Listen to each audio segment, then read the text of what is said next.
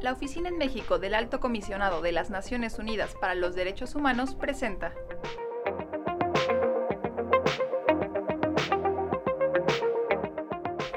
Hola a quienes nos escuchan. Gracias por acompañarnos. Mi nombre es Jimena Suárez. Soy oficial de Derechos Humanos de la Oficina en México de la Alta Comisionada de las Naciones Unidas para los Derechos Humanos. Hoy iniciamos una serie en nuestro podcast sobre el Día Internacional de las Víctimas de Desapariciones Forzadas, que será el 30 de agosto. En este episodio hablaremos de un caso de desaparición paradigmático en México, el caso de los cuatro hermanos Trujillo Herrera que desaparecieron en 2008 y 2010. Platicaremos también de cómo su mamá, doña María Herrera, busca que el Comité contra la Desaparición Forzada de la ONU conozca de su caso. Un poco de contexto es importante. México forma parte de la Convención Internacional para la Protección de todas las personas contra las desapariciones forzadas. Esta convención creó al Comité contra la Desaparición Forzada, SED por sus siglas. Sin embargo, México aún no ha reconocido la competencia del SED para recibir y examinar comunicaciones individuales, lo cual se permite en el artículo 31 de la Convención. De esto vamos a platicar hoy con nuestros invitados. Les damos la bienvenida a doña María Herrera, de Familiares en Búsqueda María Herrera Asociación Civil, y a Sofía de Robina, del Centro de Derechos Humanos Miguel Agustín Pro Juárez. Gracias por acompañarnos. Doña María, ¿podría explicar a quienes nos escuchan su caso y sus exigencias a las autoridades?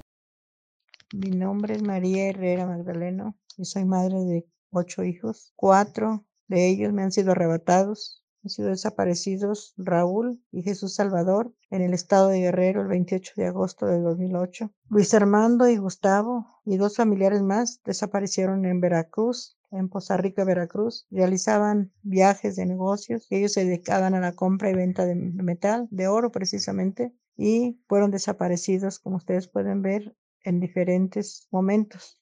A Gustavo y a Luis Armando y los otros dos familiares los desaparecieron el 22 de septiembre del 2010. Pareciera que la desgracia sigue permanente en nuestra familia. En los últimos lugares donde fueron vistos fue precisamente en Atoyat el 28 de agosto. Después de esa intensa búsqueda durante dos años, se repite de nuevo la acción y el 22 de septiembre desaparecen de nuevo a mis dos, otros dos hijos. Sabemos de antemano que fueron policías porque en ese momento, en ese trayecto, fueron desaparecidos muchísimos jóvenes, personas que por el hecho de pasar simplemente por esos estados, se los llevaban y hasta hoy día no hemos tenido una respuesta. Sabemos que fueron los policías, sabemos que fue gente que trabajaba de antemano de la mano del crimen con el crimen organizado, pero sabemos que como Estado los primeros respondientes deben ser ellos quienes nos cuidan, quienes nos protegen y aún así vemos esta desgracia esparcida por todo el país y vemos infinidad de madres, de familiares que de igual forma como me pasó a mí, están sufriendo toda esta tragedia. Fue por eso que nos decidimos a seguir buscando por nuestra propia cuenta, porque vimos que en sí los gobiernos, los ministerios públicos únicamente se dedican a estar acumulando expedientes y la búsqueda permanece ahí. Una vez que vimos que no había una respuesta por parte del gobierno, decidimos reunirnos, organizarnos, todas las familiares, los madres sobre todo, padres que tienen sus hijos desaparecidos, hermanos, y salir a buscarlos por nuestros propios medios. Es por eso que después de estar haciendo estas actividades y ver que el gobierno en sí no da una respuesta, acudimos a todas las instancias de gobierno para que nos dieran una, una respuesta, la cual está muy lejos porque la verdad no han hecho una búsqueda, no les interesa buscar, nos han mantenido en el engaño y en la impunidad porque hasta la fecha no hay nada que pueda darnos un indicio del paradero de nuestros hijos. Gracias, doña Mari. ¿Cuál espera que sea el impacto de su petición para que el SED reciba casos mexicanos?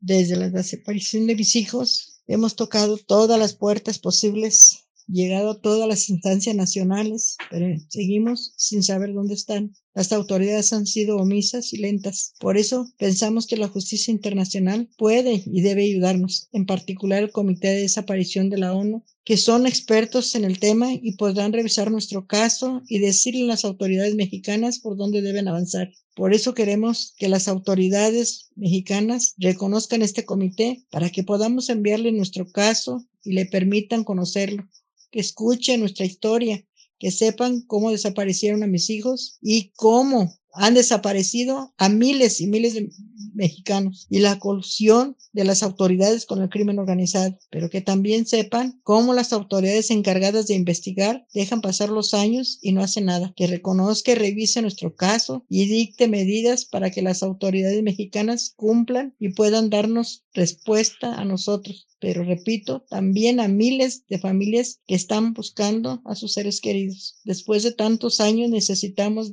de la ayuda de los expertos internacionales que nos ayuden a seguir caminando en esta búsqueda de verdad y de justicia. Hoy esa puerta sigue cerrada. Por eso hicimos un amparo para que la abran, pero lamentablemente seguimos esperando. Hay autoridades que parece que quieren avanzar, pero no todas y necesitamos que todas entren en acción. En estos años nosotros hemos acompañado y fortalecido en colectivos con muchas otras familiares. Así fundamos Familiares en Búsqueda de María Herrera y después la red de enlaces nacionales en la que están más de 100 colectivos en todo el país. Y conocemos el dolor de miles y miles de familias que están viviendo esta misma situación. El Estado debe abrir las puertas, las vías y permitir el acceso a la ayuda internacional para poder encontrar a nuestros familiares. Trabajamos incansablemente en estas las búsquedas, formando brigadas. Estas brigadas están a nivel nacional, todas ellas buscando a nuestros seres queridos. Es un trabajo demasiado pesado, cierto, desgastante totalmente, pero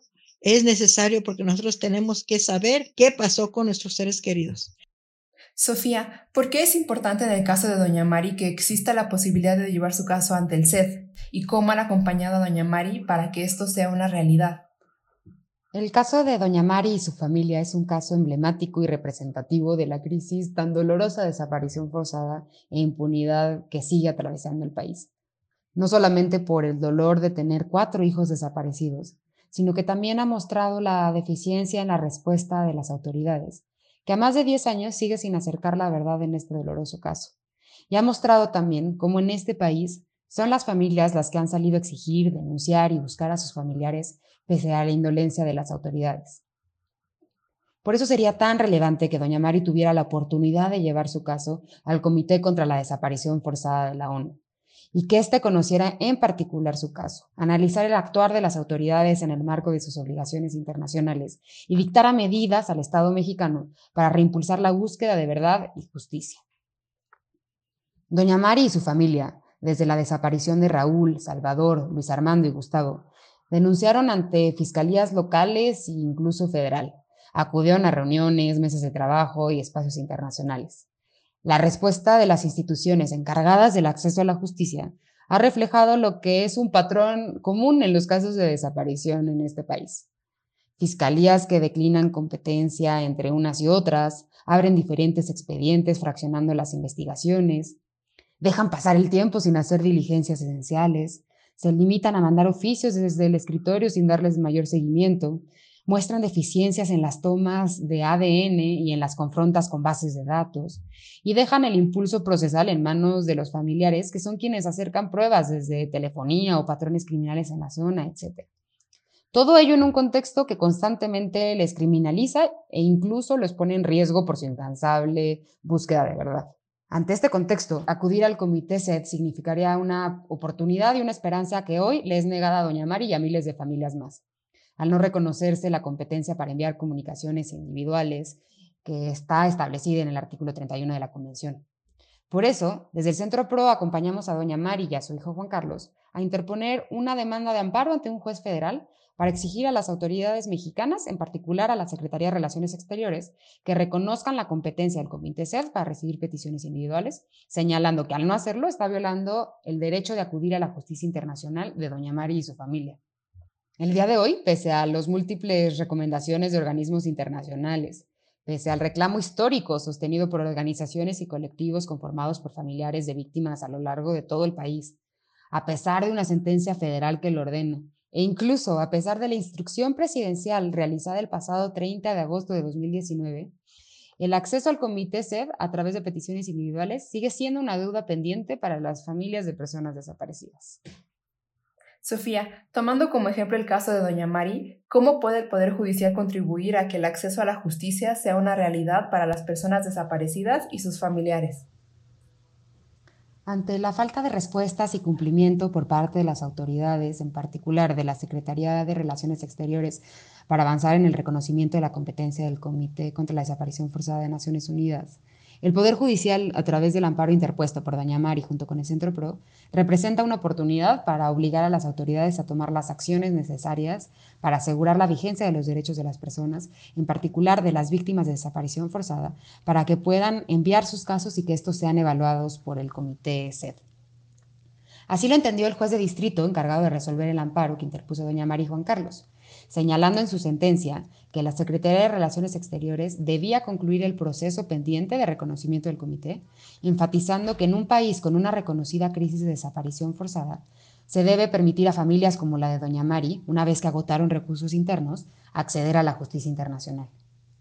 Lamentablemente, esta decisión, en lugar de ser acatada, como debe ocurrir con las sentencias que dicten los jueces de amparo, fue recurrida por la propia Cancillería, quien inconforme con la sentencia sostiene que esa secretaría tiene la facultad exclusiva para dirigir la política exterior y que el reconocimiento del comité es algo discrecional y no obligatorio, y que por lo tanto no puede ser ordenado por el Poder Judicial, olvidando que justamente el papel de los jueces es tutelar los derechos y dictar medidas a las autoridades en el ámbito de sus competencias. El tribunal colegiado que debería resolver el recurso de revisión decidió enviarlo a la Suprema Corte de Justicia de la Nación, quien recientemente resolvió ejercer su facultad para traer el caso debido a su relevancia y trascendencia, considerando que no existen antecedentes respecto al derecho de las víctimas para acudir a la justicia internacional, por lo que próximamente la segunda sala deberá resolver el asunto de fondo. Así, el Poder Judicial puede y debe jugar un rol fundamental en las democracias, tanto como contrapeso, así como para que a través de los casos que le corresponde resolver y sus sentencias, pueda vigilar y tomar medidas cuando el actuar de las autoridades vulnere derechos, lo que en casos de graves violaciones es indispensable.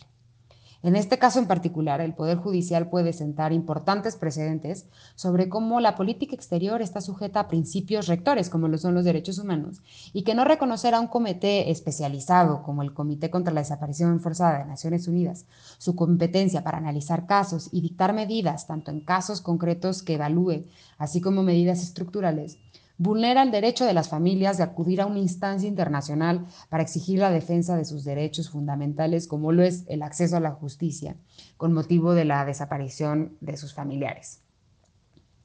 Desde el Centro PRO seguiremos acompañando a Doña Mari y a su familia en su lucha tan digna y llena de amor en la búsqueda de verdad y justicia. Esperemos que las puertas que hoy se le cierran para elevar su caso a instancias internacionales se abran y que ello abra paso a la esperanza de miles de familias que siguen buscando a sus familiares.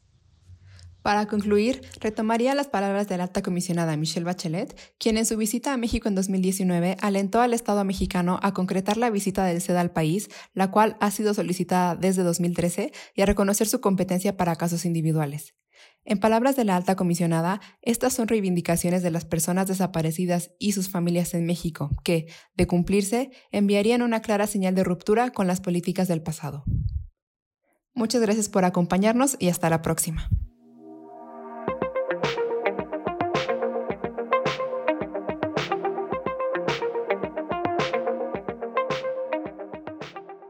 Esta fue una producción de ONUDH y Sinu México.